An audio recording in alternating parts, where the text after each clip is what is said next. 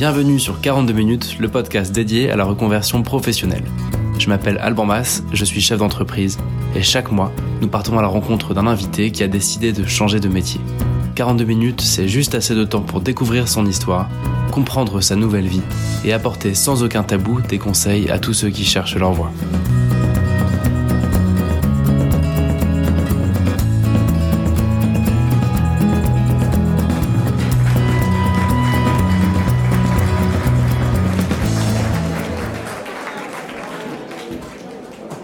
Et voilà, c'est déjà le deuxième épisode de 42 minutes. J'espère que vous vous êtes abonnés au podcast. Dans cet épisode, on triche un peu parce qu'on n'arrive pas à 42 minutes, mais à 45 en tout. Tout simplement parce que j'ai pas réussi à couper plus que ça, tellement ce qu'Antoine nous raconte est passionnant.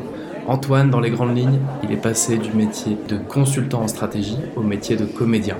Je vous en dis pas plus, son histoire est passionnante et elle démarre maintenant.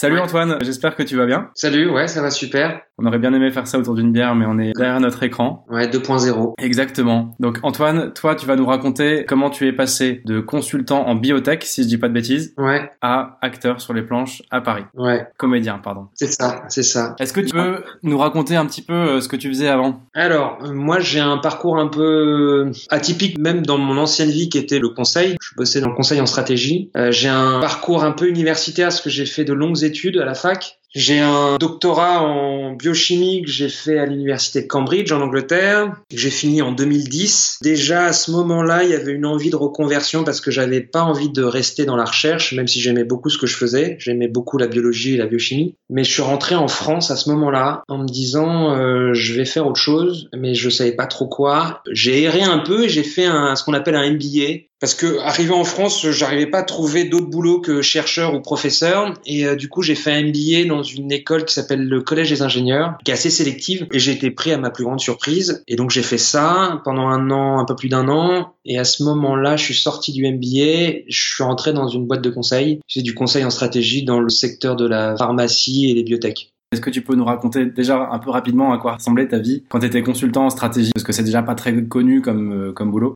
C'était un travail de consultant en stratégie, donc euh, assez euh, chronophage, euh, c'est-à-dire des longues journées avec beaucoup de missions, euh, avec différents clients dans le secteur de la pharmacie. Donc c'était développer la stratégie d'entrée de marché d'une molécule ou la stratégie de la boîte dans sa globalité sur les X prochaines années. Ça pouvait être aussi le bilan ou l'étude de marché ou l'impact de cette molécule depuis son entrée sur le marché.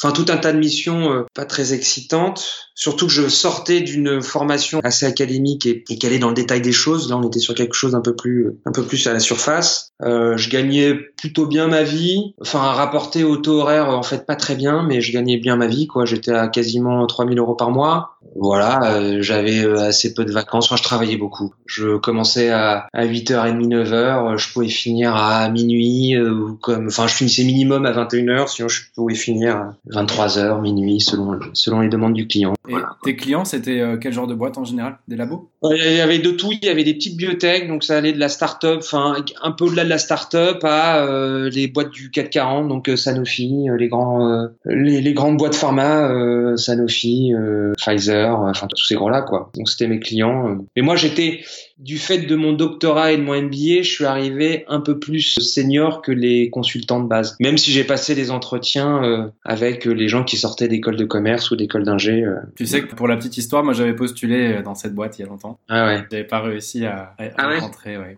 Ouais, mais t'as rien loupé. C'est une très belle boîte. J'ai passé euh, un an, un peu plus d'un an. Euh, C'était très bien, mais euh, mais ça se la joue un peu jeune, alors qu'en fait c'est une boîte de conseil un peu plus classique, quoi. Ton quotidien à ce moment-là, c'était pas mal de taf? Ouais, c'était beaucoup de boulot euh, avec euh, bah, plusieurs missions en même temps. Donc euh, c'est ouais, c'est des journées qui sont bien chargées. Alors là, l'avantage du, du conseil, c'est que les missions ne se ressemblent pas, les clients non plus. Donc en fait, on fait pas mal de choses. En un an, je dois dire que j'ai euh, j'ai balayé un spectre du domaine de la pharma qui est assez assez large. C'est l'avantage de ce métier-là, je pense. Le gros inconvénient, c'est qu'on tire un peu sur les machines, à mes yeux. Et puis en fait, euh, ce qui me déplaisait aussi, c'était le fait qu'on n'aille pas dans le détail. On, on- on nous vend comme experts d'un domaine, alors que je savais ce que c'était être expert puisque j'avais fait une thèse dans un domaine bien précis. Et là, j'étais le seul à bosser dans ce truc-là dans le monde. Et là, on, là, c'était en fait, je, je vendais aux clients une sorte d'expertise que j'avais pas vraiment, quoi. Enfin, si je suis tout à fait honnête. Mais je pense que les gens le savent sur le conseil, c'est pas.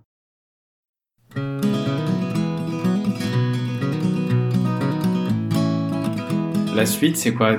Enfin, il n'y a, pas eu tellement de déclencheurs pour toi? Les, bureaux étaient sympas, étaient dans le 16e, donc euh, on était un peu en dehors de tous les gros cabinets qui sont à la défense, dans ces lieux où on, on est tous euh, empaquetés dans le métro. Enfin, c'est un peu la galère le, matin. Donc ça, c'était assez agréable parce qu'en en fait, quand je faisais mon MBA, l'une des particularités de ce MBA, c'est qu'on est en alternance dans une boîte. C'est ce qui nous paye d'ailleurs la formation. On fait une mission de conseil pour une boîte. Et moi, j'avais choisi de faire ça dans quelque chose de complètement différent de ce que j'avais fait, donc différent de la biologie. J'avais fait de l'USS2I c'était pas un choix très judicieux parce que c'est très particulier la SS2I. Et là, pour le coup, j'étais à la défense. Donc j'ai vécu un an à faire des trajets réguliers euh, à la défense avec. Euh, et là, ça m'avait choqué. Euh, je me souviens très très bien du premier jour de boulot de rentrer dans le métro et à me dire genre, on est tous habillés pareil. Quand on sort sur le parvis de la défense, on prend tous le même chemin. Il y avait une sorte de, chacun part dans les tours. Ça fait une sorte de fourmilière. C'est très particulier.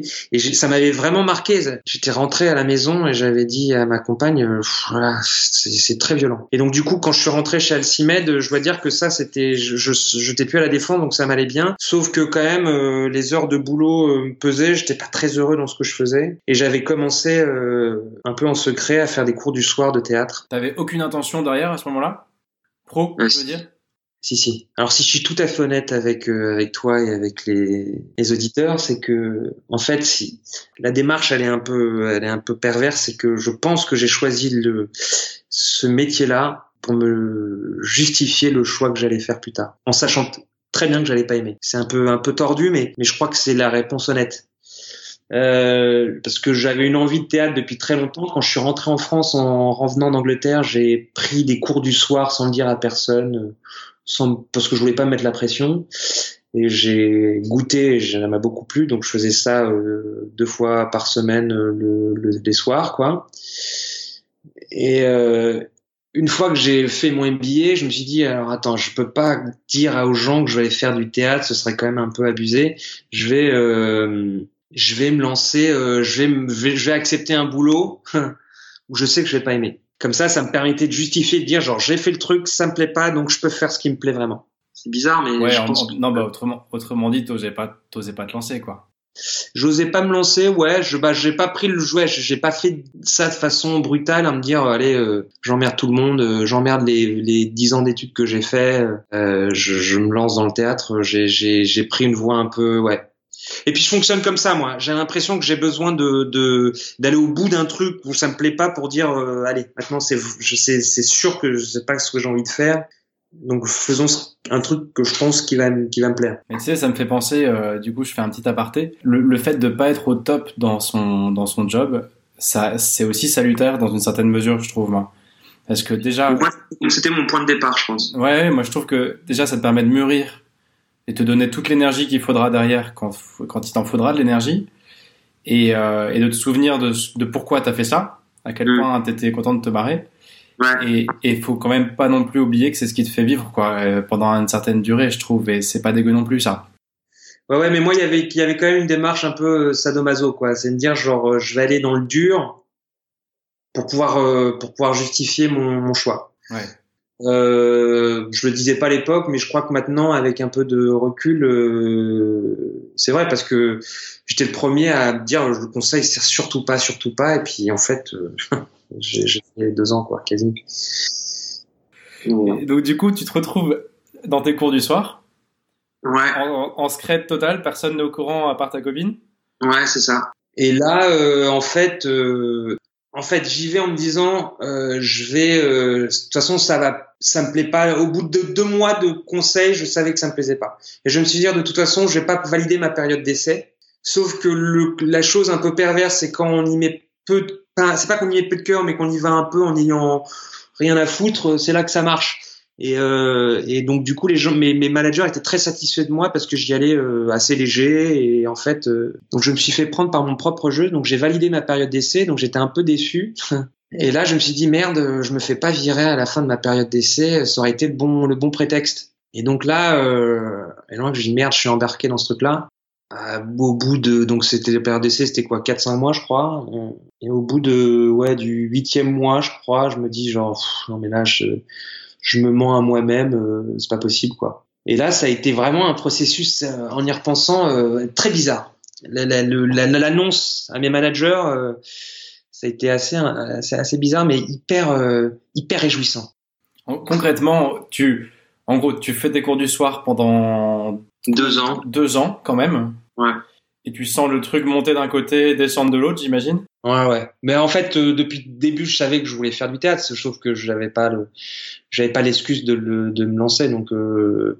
et puis à un moment donné, je me suis dit, euh, faut que je le fasse. Et puis il y a eu un élément déclencheur, c'est que j'ai eu vent de quelqu'un que je connais pas, mais qui est une connaissance de connaissance. Ça paraît euh, stupide, mais ça m'a un peu marqué. Un mec qui avait 40 ans, deux enfants, euh, et qui s'est pendu. Euh, et, je me suis dit, enfin, au lieu de dire genre waouh merde, enfin, enfin, je me suis dit merde, c'est horrible. Je le connaissais pas hein, cette personne, mais je me suis dit. bah, bah, il faut peut-être faire ce qu'on a envie de faire dans la vie, quoi.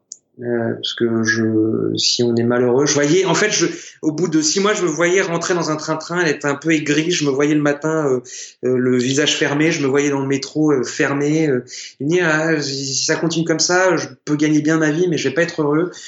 Et bon, est-ce que ça peut amener à des décisions dramatiques? Peut-être. et donc, à ce moment-là, il y a eu un peu un déclic à me dire, genre, bah merde, je vais tenter le coup. Et là, là, et là, ça s'est fait très rapidement. Je l'ai annoncé à, ma compagne, j'ai annoncé à mes parents, à mes copains, et là, ça a été un oui unanime, quoi. Genre, vas-y, mais grave, fonce. Euh. Mon père m'a dit, mais euh, bien sûr, alors que je m'attendais à ce qu'ils me disent, euh, attends, mais t'as pas, t'as fait tant d'études, t'as un bon salaire, machin. Il m'a dit non, mais c'est sûr qu'il faut que tu le.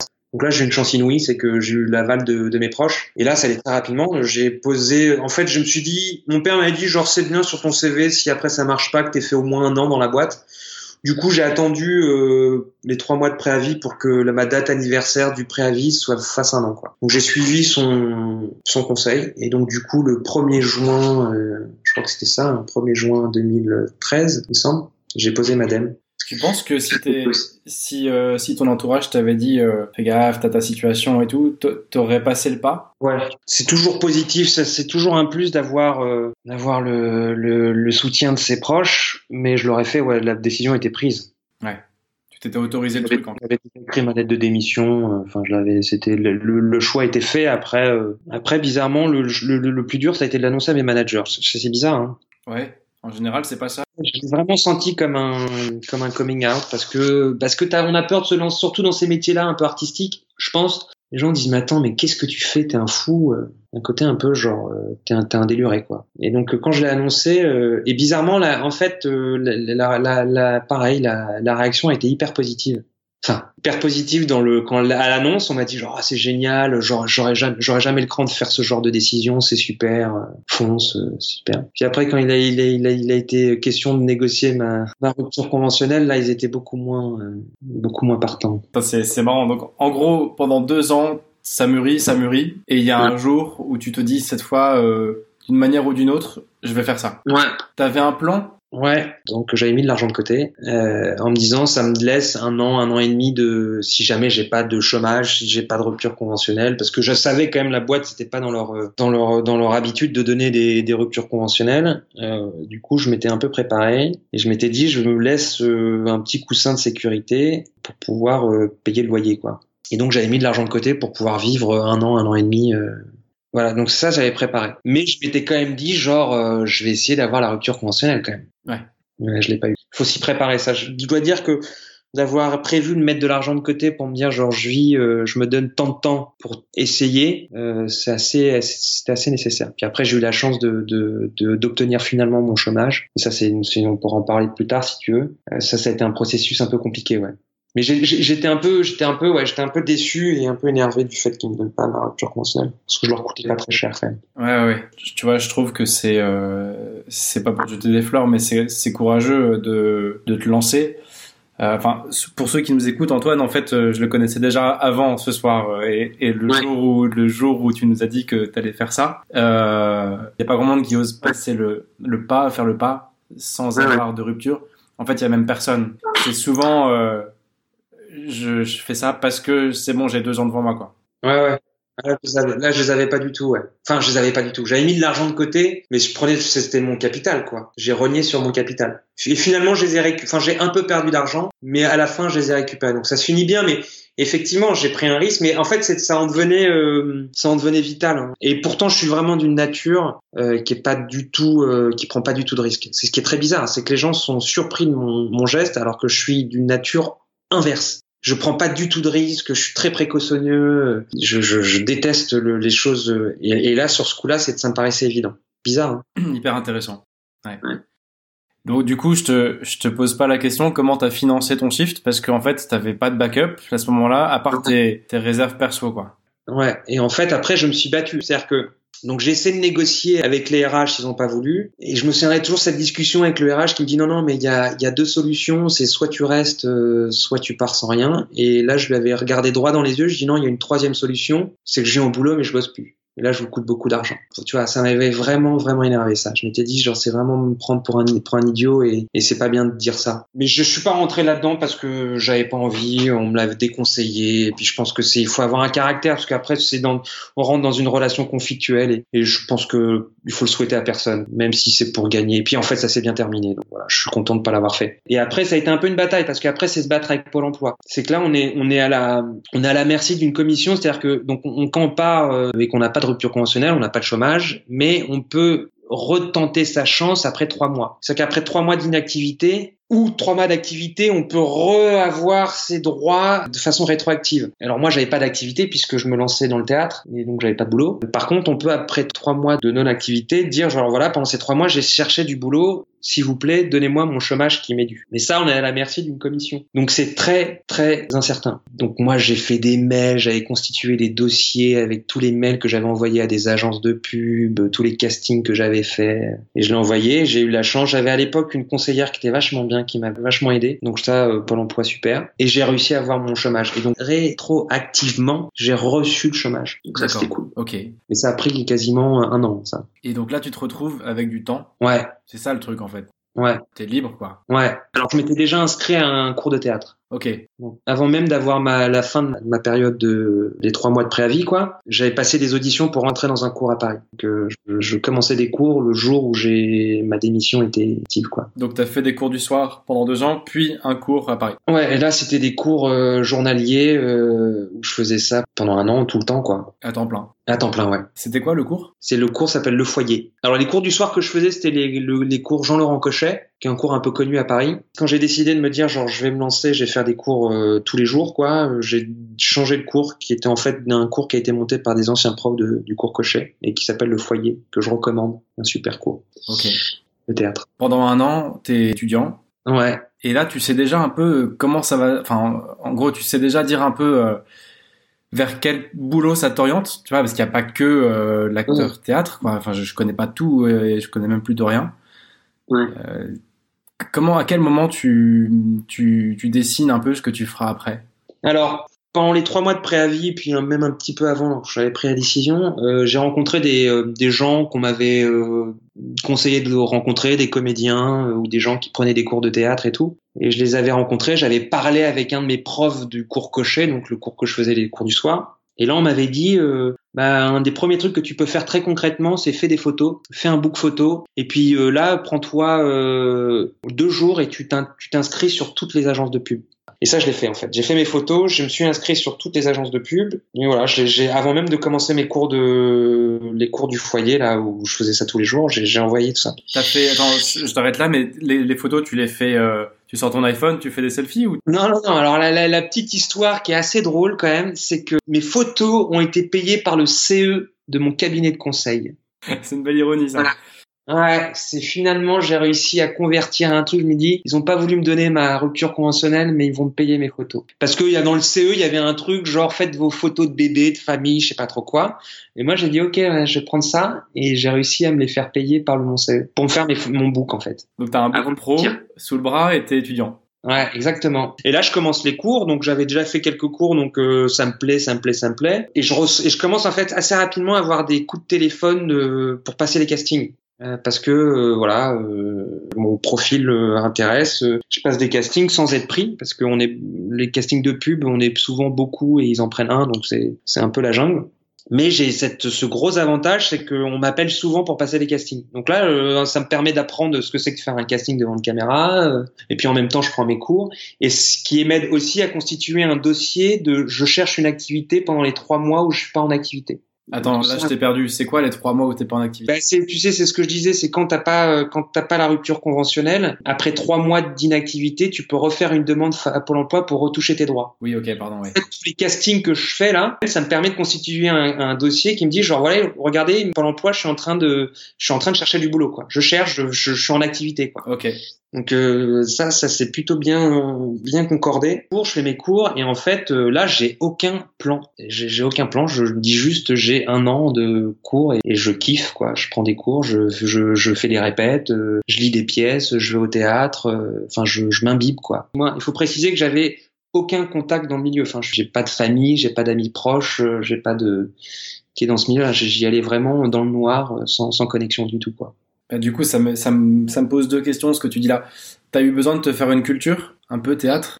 Ah ouais, parce que je, je viens d'une culture scientifique, j'étais pas du tout littéraire dans l'enfance, je suis pas vraiment allé au théâtre quand j'étais petit, Vraiment, cette envie de faire du théâtre euh, est un peu une, une anomalie. Je sais pas d'où elle sort, mais elle est là. Je, mes parents m'ont pas vraiment emmené au théâtre quand j'étais petit. Euh, pourtant, j'avais une envie de, de, faire du théâtre depuis tout petit. Euh, ce qui me plaisait quand j'étais en thèse et même à l'université, c'était de faire des, c'était tout ce qui était présentation, donc présenter en public. Quand j'étais consultant, ce qui me plaisait, c'était les rendez-vous aux clients, donc c'était présentation publique. Enfin, voilà. Mais j'avais aucun aucun contact dans le milieu et donc du coup, je savais pas vraiment. En fait, je nageais un peu à vue.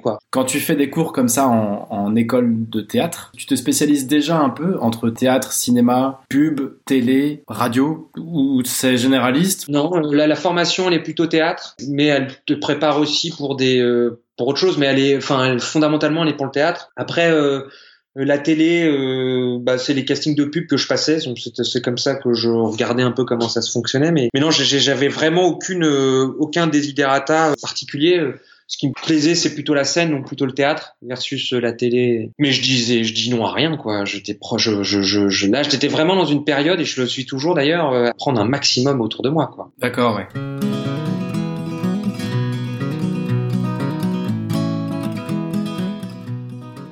Quand tu es en cours, comment tu construis ton parcours justement? J'ai pas vraiment de, stratégie. Je me dis juste, je, m'investis à fond, c'est-à-dire que je vais tous les jours à mes cours, euh, je lis à fond, j'apprends mes textes, j'essaie de rencontrer un maximum de gens. Euh, sachant que c'est des cours que je paye, donc c'est, tu, vois, ça m'investit d'autant plus dans le fait que c'est mon argent et j'ai pas de chômage et donc ça, me responsabilise sur le sur sur cette sur, ce choix-là quoi. Et, euh, et en fait, les choses se font assez rapidement. C'est là où je suis hyper surpris, c'est que quand on rentre, je sais pas si c'est vrai pour tous les gens qui font un, choix euh, de changement de carrière, mais j'ai l'impression que quand on change, du coup, on rencontre d'autres gens et là, on se crée son propre réseau. Et en fait, mon histoire, elle est aussi simple que ça, c'est que je rentre dans ces cours et hop, c'est on rencontre des gens et on, travaille une scène avec quelqu'un qui dit ah mais j'aime bien bosser avec toi parce que t'es sérieux, parce qu'on voit que tu mets de l'énergie, machin et tout.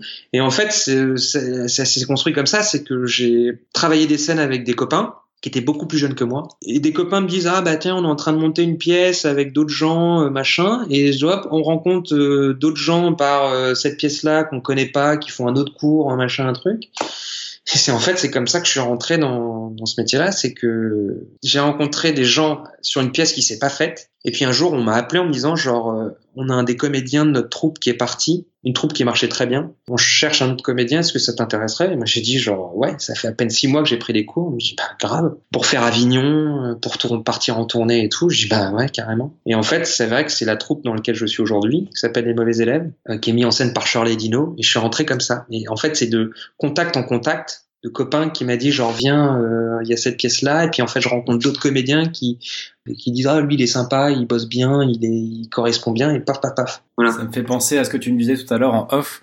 Ça en fait t'aurais pas pu le faire si t'étais à temps partiel dans ton cours. Ouais exactement Ouais, ça c'est un autre point. Euh, un des conseils qu'on m'avait donné avant que je rentre, c'est on m'avait dit, un de mes anciens profs euh, des cours du soir que je prenais, il m'avait dit euh, le seul conseil que je te donnerais, c'est si tu te lances, lance-toi à fond. Parce que je me disais, ah, est-ce que je prends un temps partiel, est-ce que je bosse à côté pour avoir un complément de revenu? Et en fait, je crois que ça a été le meilleur conseil qu'on m'ait donné, c'est de le faire à fond. Et donc c'est pour ça que quand avant de partir, je me suis dit je vais prendre, euh, je vais mettre de côté pour avoir euh, safe en sécurité euh, pendant un an quoi. Et ça, je pense que j'aurais pas pu le faire si j'avais, j'aurais pas pu rencontrer tous ces gens-là si j'avais fait ça à temps partiel, parce que le fait de répéter, de, enfin c'est bizarre, c'est que ça marche assez assez naturellement, c'est que les gens autour de toi, quand on voit que les gens sont sérieux, on a envie de bosser avec ces gens-là. Et c'est vrai aussi dans le théâtre. Même des gens qui sont plutôt jeunes, un gars qui veut monter une troupe, il se dit bah lui, je sais qu'il bosse bien, lui, il est sérieux, il sera à l'heure au, au répète, et ben on s'entoure de gens qui sont sérieux quand on veut monter un projet. Et c'est comme ça qu'en fait euh, j'ai rencontré assez rapidement la troupe dans laquelle je suis. sérieux et disponible quoi. Sérieux et, disponible, ouais, complètement, complètement. Donc Antoine, ce que tu me dis, c'est que là, tu as six mois de cours dans les pattes et on t'appelle en te disant il nous manque quelqu'un pour euh, notre troupe. On a entendu parler de toi, on aime bien ta façon de bosser et est-ce que tu peux venir quoi? Ouais.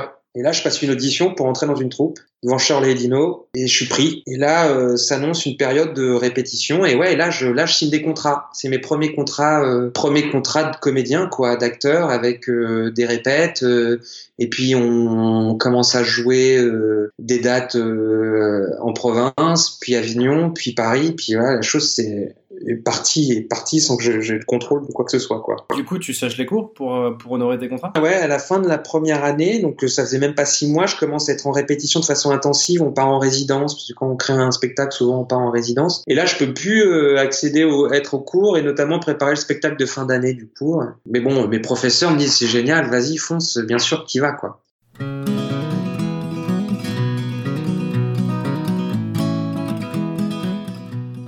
Ça ressemble à quoi un contrat un, Ton premier contrat euh, Mon premier contrat, c'est bah, un contrat de représentation, c'est un cachet. Alors, euh, on pourra revenir sur le statut d'intermittence, c'est une autre étape importante. C'est un cachet, c'est 12 heures euh, où on est payé. Alors ça dépend des ça dépend des productions, enfin ça dépend des, des cachets, mais le minimum, je crois, d'un cachet, ça doit être 80 euros. Ça peut aller jusqu'à euh, milliers d'euros euh, pour un cachet de 12 heures. Et les 12 heures sont importantes parce que c'est ce qui permet d'après de cumuler des heures pour son intermittence. Et donc, le premier cachet, ça doit être 150 euh, euros. D'accord, oui. Attends, et si on refait le film, entre le jour où tu as commencé un peu discrètement tes cours de théâtre, en sachant que c'est un truc qui te plaisait, et ton premier cachet, tu as eu combien d'années à peu près entre les deux? Ah, c'est long. Hein. Bah, si je suis vraiment honnête, honnête, euh, moi, l'envie de faire du théâtre et de d'être sur les planches, c'est depuis que j'ai 18 ans. Euh, moi, je me souviens d'avoir une conversation avec mon père à l'époque, euh, à la sortie du bac. Non, j'étais en première année de prépa. Et à me dire, genre, j'arrête tout, euh, je me lance dans le théâtre. Et, et là, euh, conversation de père-fils à dire, ouais, mais ce serait bien que tu continues, t'es doué dans ce que tu fais, mais on verra après. Et c'était un bon conseil parce que je regrette pas du tout d'avoir fait des études et puis d'avoir fait les métiers que j'ai fait mais entre le moment où, j'ai une envie, le commencement d'une envie de faire du théâtre et le premier cachet, il s'est passé 12 ans, je sais pas. Ouais, et entre ta première action en vue de devenir acteur et ton premier cachet, il y a eu combien de temps? Un an. Un an, ok. Bah, le jour où j'ai posé ma dème, c'était un 1er juin, 1er juin 2013, je crois. Et puis, ouais, j'ai signé mon premier cachet en juin 2014. Et là, là, là, pour le coup, c'est allé très, très, très vite. Là, j'ai une chance inouïe parce que j'ai rencontré les bonnes personnes au bon moment. Mais moi, j'y crois pas trop, là. C'est pas normal, quoi. Donc là, tu signes ton premier cachet, premier contrat, tu pars au Festival d'Avignon. Et après, là, il y a une étape importante, c'est que du coup, j'ai mes premiers cachets, ce qui me permet de cumuler des heures pour mon intermittence. Tu peux nous parler un peu de ça? Pour venir à ce que je disais, c'est que j'ai eu la chance donc du coup d'avoir mon, mon chômage de façon rétroactive, euh, mon chômage de l'époque où j'étais consultant, et j'avais un an de chômage en gros. Et donc j'ai mes premiers cachets, et il faut pour devenir intermittence, qui est en fait l'intermittence, c'est le la caisse chômage des gens du spectacle.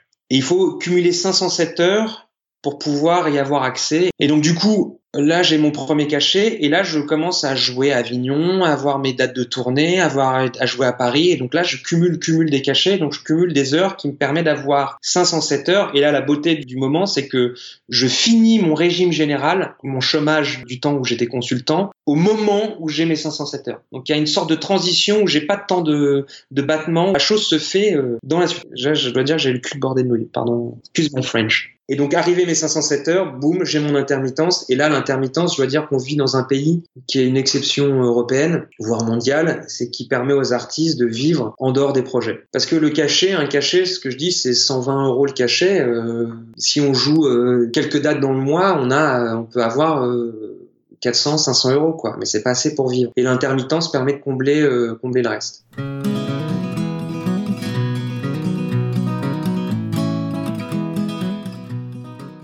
Justement, tu fais une bonne transition, j'allais te demander. Je pense que dans ton métier, c'est comme Vincent qui a fait le premier épisode, qui a fait de l'éco-pâturage, je pense que personne ne connaît ça. La, vie de comédien, on l'imagine, on la fantasme un peu parfois, je pense, on, l'idéalise. En vrai, ça ressemble à quoi ta vie? Quand on est un comédien en France, à quoi ressemble le, job et la vie de tous les jours? Alors c'est un changement radical avec mon ancienne vie, c'est-à-dire qu'on n'a pas des horaires de bureau euh, de 9h à 20h, 19h, enfin je sais pas, ça dépend les horaires de bureau des gens. Quand on devient comédien, il faut oublier ce paradigme, on change complètement. L'emploi du temps est plus du tout le même. Le, gros chamboulement, il est là, je dirais. Il y a des moments où on va pas compter nos heures, ça va être des heures qui vont pas être payées parce que c'est des répétitions. Même on s'en rend pas compte, c'est-à-dire que même quand on n'est plus à bosser, on y pense. Puis après, on va avoir des périodes où on joue, et là aussi c'est très intense même si on joue que deux heures dans la journée. Mais la journée, elle est quand même omnubilée avec euh, cette échéance qui est à la fin de journée, je joue. Et puis après, il y a les temps de répétition. Donc, euh, c'est très éclectique en fait euh, le planning. aucune semaine, aucune semaine se ressemble. Et puis ça va dépendre de l'activité qu'on a. Quand tu vas jouer un soir, deux heures un samedi soir ou un dimanche, il y a quoi derrière? Ça commence dès le matin. C'est très particulier. Les gens disent ah mais attends, ça va. Il faisait partie des gens qui disaient ça aussi avant. Ils disent ah, ça va, tu joues deux heures dans la journée, c'est pas c'est pas grave. Mais non, ça commence. On se lève le matin, on sait qu'on joue le soir et donc ça prend une énergie intellectuelle et c'est éreintant en fait. On n'est pas dans une activité de bureau comme je faisais avant à faire des slides de 8h à 20h, mais mais là on est dans un truc il faut se préparer, puis on arrive on arrive longtemps à la, au, théâtre, on s'échauffe, euh, puis toute la journée on, on, pense. Puis il y a des situations aussi où je joue le soir et la journée je répète une autre pièce pour un projet qui est dans X mois. C'est ce que je voulais te demander justement quand t'es crevé, comment ça se vit quand t'as une représentation le soir et le matin t'es un peu un peu déprimé ou t'es pas au top quoi. Tu sais les, journées. Ah c'est très, c'est la beauté de ce métier, c'est que c'est que souvent les jours on se dit oh là là j'ai pas envie d'y aller ou comment je vais regarder la même motivation tous les soirs euh, quand on joue deux mois ou trois mois euh, tous les soirs à Paris euh, et ben en fait c'est bizarre on la trouve elle, vient elle peut venir deux heures avant elle peut venir une minute avant et puis tout d'un coup on dit putain en fait c'est génial c'est un truc de fou ce que je fais et là la motivation revient mais il y a des moments où on n'est pas bien, des moments où on est malade, on est obligé d'aller jouer. Et on peut pas poser de RTT, hein. enfin on peut pas poser de jour off quand on joue tous les soirs, c'est pas possible. C'est ultra exigeant en fait. Et puis les jours où c'est dur, où les répétitions ça se passe pas comme on veut et où on est en résidence, on est loin de chez soi parce qu'on part deux semaines à la campagne euh, répéter de façon intensive et on se dit oh là là c'est dur, euh, j'arrive pas ou moi je me rappelle toujours de ce que c'était mon quotidien euh, d'avant quoi. Ce que c'était de prendre mon métro, ce que c'était de, de, faire des slides sur un ordinateur et là ça passe quoi. Est-ce qu'il y a une différence entre l'idée que tu te faisais du métier de comédien et ton quotidien aujourd'hui? Euh, non, parce que j'avais pas d'idée préconçue. D'accord. C'est peut-être un plus, c'est que je savais pas ce que ça allait être. Comme j'avais aucun, aucune connexion dans le milieu, je savais pas ce que c'était que le quotidien de ce métier. Donc je le découvre encore aujourd'hui et, euh, et j'adore. Enfin, moi, ça me convient parfaitement. Après, ça a des désagréments, mais ouais, c'est un truc de fou. Et même quand c'est dur, parce que bien sûr que c'est dur, euh, il y a des jours où on n'a pas envie d'y aller, euh, il y a des jours où on se sent mal, il y a des jours où on se dit putain, mais pourquoi j'ai fait ça? Je pense, j'ai pas d'enfants, mais je pense que c'est comme avoir des enfants. Hein. C'est euh, c'est dur d'avoir des enfants, il faut se lever tôt, on est réveillé, il faut s'en occuper 24 sur 24. On se dit oh là là, ça va être dur, et puis il y a un sourire, une intention, une discussion avec son enfant. Enfin, je, dis ça, j'ai pas d'enfant, hein. mais je pense que ça ça fait oublier tous les désagréments qui y a à côté. Le théâtre, la scène, c'est un peu ça. Comme un sportif qui s'entraîne euh, six mois durant et il vomit à chaque fin d'entraînement et puis quand il fait la course et il gagne, il dit bah, ça valait le coup. Bah, il y a un peu de ça, je crois.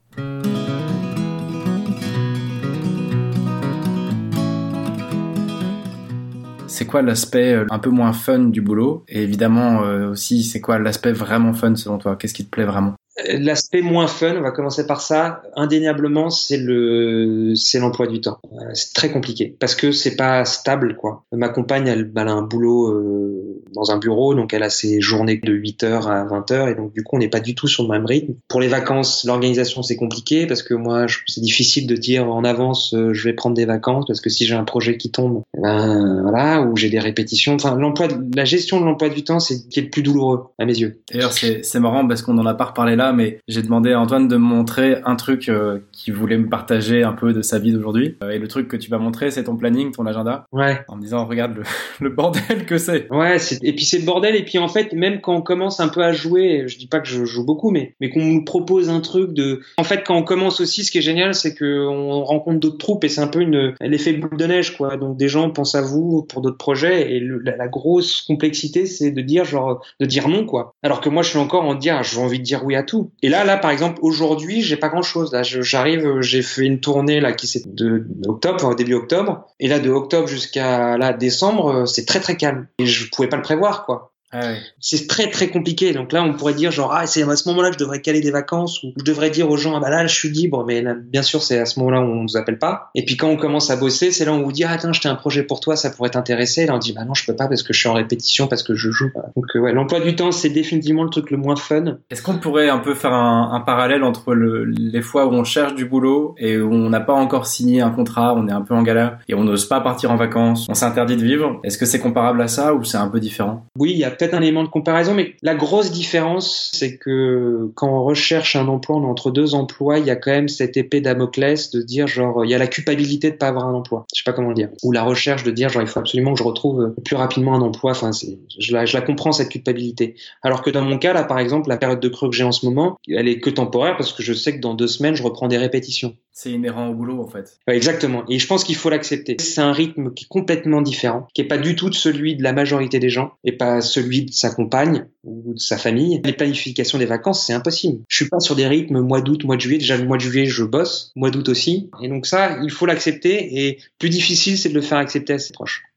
Bon, et alors, c'est quoi l'aspect qui te nourrit le plus? Ouais, bah l'aspect qui me nourrit le plus, c'est que j'ai l'impression de pas bosser, quoi. C'est à Paris cliché. Ton premier intervenant disait la même chose, mais moi j'ai l'impression de jouer. Puis je rencontre plein de gens. J'ai la chance de tourner un peu partout en France, donc euh, c'est des expériences de dingue. Il y a, vraiment un esprit créatif, euh, moi qui me qui me remplit énormément, quoi et que je soupçonnais pas au début. On pense que acteur c'est euh, réciter un texte, mais il y a, y, a, y a, plein de trucs dans la création d'un personnage, même de la mise en scène. Donc, quand on est dans une troupe, créer un spectacle, euh, c'est une petite entreprise aussi. C'est comment on peut changer quelques trucs pour qu'on ait plus de public, enfin faire des faire des affiches. il y a ce côté créatif qui me nourrit énormément. Ouais. Et puis euh, la jouissance de jouer, quoi. C'est une vraie jouissance là pour le coup.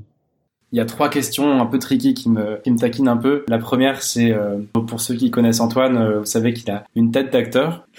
La question, c'est ce que je te demandais tout à l'heure un peu en coulisses. Est-ce que tu penses que Monsieur euh, Monsieur Dupont, avec une tête un peu plus normale, peut faire son trou et surtout sans aucun réseau? Ouais, ouais. Moi, je crois pas à ce, à ce truc du, de la gueule. Il y en a pour tous les goûts et il y en a pour tout le monde. Euh, franchement, euh, il y a un nombre incalculable de gens qui veulent monter des trucs et ils cherchent des gens euh, normaux. Le côté gueule, je pense que ça se cantonne à la publicité. Effectivement, quand on s'inscrit dans des agences de pub, les gens cherchent des gueules ou parce qu'ils ont besoin tout d'un coup. Moi, je suis roux, par exemple, ils, recherchent des roues et ben voilà, je tombe dans la catégorie, donc c'est bien quoi. donc là, oui, sur ce domaine-là, mais non, ça j'y crois pas. Et je pense que tout le monde peut le faire. En plus, c'est ça qui est dingue. Avec ce métier, je, je, je crois pas au don. Moi, je me sens pas vraiment. Je, en plus, je me trouve assez nul hein, pour être tout à fait honnête. Mais je, je pense que tout le monde peut le faire. En plus, c'est ça qui est dingue. La, la deuxième question, c'est aussi euh, dans les gens qui nous écoutent. Évidemment que la question des sous, elle compte. Toi, tu as fait les choses un peu de façon euh, un peu hardcore, en partant sans chômage, euh, enfin un peu le couteau entre les dents. Aujourd'hui, maintenant que tu bosses, maintenant que tu es lancé, on a bien compris le, la complexité du planning et l'irrégularité des offres. Mais est-ce qu'on peut vivre aujourd'hui sans être euh, une star internationale? Est-ce qu'on peut plus que survivre, tu vois, vivre de ce job? Clairement, mais ça, ça tient à une seule chose, c'est l'intermittence. Donc, faut croiser les doigts pour que ça reste. Et ça, c'est vraiment une des beautés du système français. Je sais que c'est souvent ce truc-là pour pas faire de la politique, mais sur le truc qu'on tape souvent en disant ah, ça coûte de l'argent, mais en fait, ça coûte pas d'argent puisque c'est une caisse qui est subventionnée uniquement par les artistes. Et moi, je l'ai découvert ça en fait. J'étais le premier à dire attends, euh, c'est quoi ces saltimbanques euh, qui vivent euh, sur le dos du, du contribuable alors qu'en fait c'est faux, c'est un mensonge. Et c'est ce qui permet de vivre, c'est ça quoi. Donc moi, je, je suis un fervent défenseur de ce truc-là. Après, pour rentrer vraiment dans le détail, je gagnais avant, je gagnais quasiment 3000 euros, un peu moins de 3000 euros. Aujourd'hui, bah, pareil, ça fluctue selon l'activité. Mais en gros, quand je travaille pas là, par exemple un mois où je vais pas beaucoup travailler là, vais gagner 1500 euros. Et quand je travaille bien, je gagne 1800 euros, quoi. Donc j'ai divisé par deux ce que je gagnais, mais de toute façon, je dépensais pas énormément avant. j'ai pas du tout l'impression de me, me restreindre. C'est un truc de fou. J'ai même l'impression de faire plus de choses. Je sors plus au théâtre, je vais plus voir des trucs. Tu vois, c'est un budget que j'avais pas avant. J'avais pas le temps. Et là, j'ai moins d'argent, j'ai l'impression de plus faire de trucs. J'ai pas l'impression de partir moins en vacances. C'est compliqué l'organisation des vacances, comme je le disais. Mais euh, non, non, je vis mieux, j'ai l'impression même financièrement. C'est bizarre, alors que je gagne deux fois moins. Mais j'ai plus de temps pour dépenser mon argent, peut-être. Je sais pas. Après, j'ai une chance inouïe, c'est que j'ai l'intermittence. Moi, j'ai plein de copains qui n'ont pas eu l'intermittence et qui sont obligés de travailler à côté. Donc, euh, j'ai cette chance-là d'avoir euh, d'avoir l'intermittence. Sinon, je pourrais pas vivre. Clairement, sans l'intermittence, avec juste des cachets, je pourrais pas vivre aujourd'hui. Merci d'être allé dans le détail parce que je pense que c'est toujours un peu les mêmes questions. Hein. Il y a évidemment le fait de trouver son orientation, trouver sa voie évidemment, mais il y a aussi tout le blocage et 90% du blocage, c'est quand même un peu la peur de, pas survivre. Et je le comprends parce que surtout, d'autant plus dans ce métier-là, c'est très compliqué d'avoir une, stabilité, stabilité dans l'emploi du temps et stabilité dans le salaire. Et c'est ce qui définit le confort, c'est quand même ça, quoi. Stabilité du temps et stabilité financière. Et ce métier, ces deux, ces deux, ces deux points-là sont vraiment, vraiment pas certaines, quoi. Et donc moi, je je l'entends et et moi je fais partie des, lucky ones quoi. Euh, mais je je sais que il y a beaucoup de gens qui sont obligés de bosser à côté quoi si c'était à refaire aujourd'hui, comment tu ferais les choses? Quels conseils tu donnerais à quelqu'un qui veut te suivre? Et aussi, est-ce que tu referais ça? Ah ouais, sans hésiter. si je devais à refaire, je le referais euh, sans hésiter. Euh. En plus, je je vois pas comment je le ferais différemment. Enfin, j'ai une chance inouïe. Ça, ça arrivait très très vite. Ce serait mentir que de dire j'avais tout prévu. Moi, j'étais plutôt parti pour j'essaye je coche une case pour dire genre je l'ai fait, je l'ai tenté, mais je m'étais pas du tout dit que ça, ça, ça j'en vivrais quoi. Mais vraiment pas. Hein. Je m'étais pas mis d'objectif et donc là, euh, là moi c'est que du bonus là depuis le début.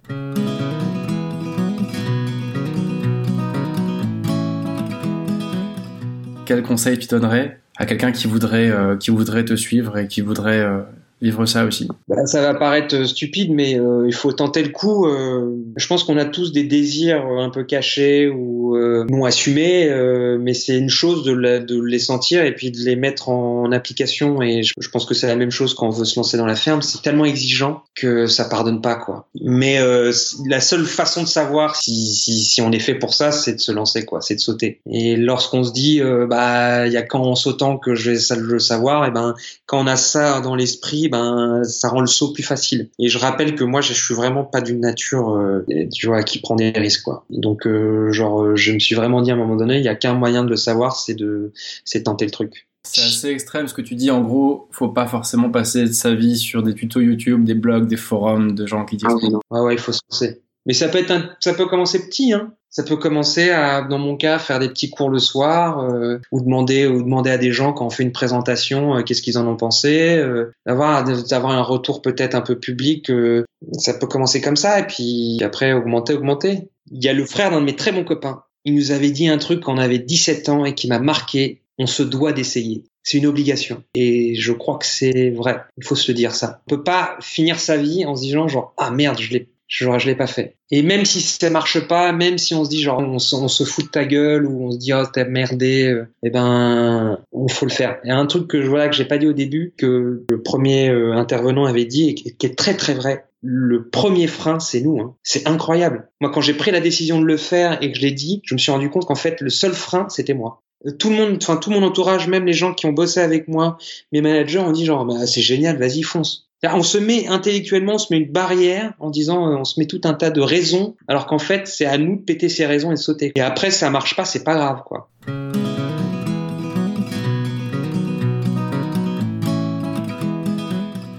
La question de la fin, on va essayer d'introduire dans ce podcast un nouveau concept. Au lieu de te demander euh, ton bouquin préféré ou un truc comme ça, je vais te demander de lancer un défi à ceux qui veulent faire comme toi. Un seul. Bah, c'est dans la même veine que ce que je disais juste avant. Moi, le défi que je donnerais à une personne qui veut se lancer, c'est euh, prendre sur ses journées de congé. Donc au lieu de partir, euh, je pars en région ou même partir euh, loin, c'est de prendre sur ses jours de congé de sa propre paye et de s'inscrire à un stage, cours de théâtre et de le prendre vraiment sérieusement. Mais il faut que ça vienne de soi, il faut que ça soit son argent. Prendre deux semaines, une semaine d'un truc hyper intensif où on fait 8 heures, 8 heures par jour de théâtre et là, déjà, ça donne une bonne, une bonne mesure de son goût et de sa, sa motivation. Merci Antoine. S'il y a encore des, des, gens qui nous écoutent à cette heure-ci, ils doivent te remercier aussi. Ouais, Bah, super, bah, j'espère que ça n'a pas été trop confus. Hein. Vous êtes de plus en plus nombreux à suivre 42 minutes, merci beaucoup. Pour ceux qui veulent s'abonner, c'est sur Apple Podcast, Deezer, Spotify et toutes les autres plateformes. On va se retrouver dans 3 semaines à peu près avec un hors-série, un invité spécial dont je vous en dis pas plus pour l'instant. Et d'ici là, moi je vous confie une mission, c'est de parler de ce podcast à votre entourage, en tout cas à ceux qui cherchent leur voix et de leur parler du groupe Facebook 42 minutes pour trouver sa voix. Et vous de votre côté, vous pouvez me laisser un commentaire, un avis, une idée, et j'essaierai d'y répondre. Et surtout en attendant, éclatez-vous dans vos boulots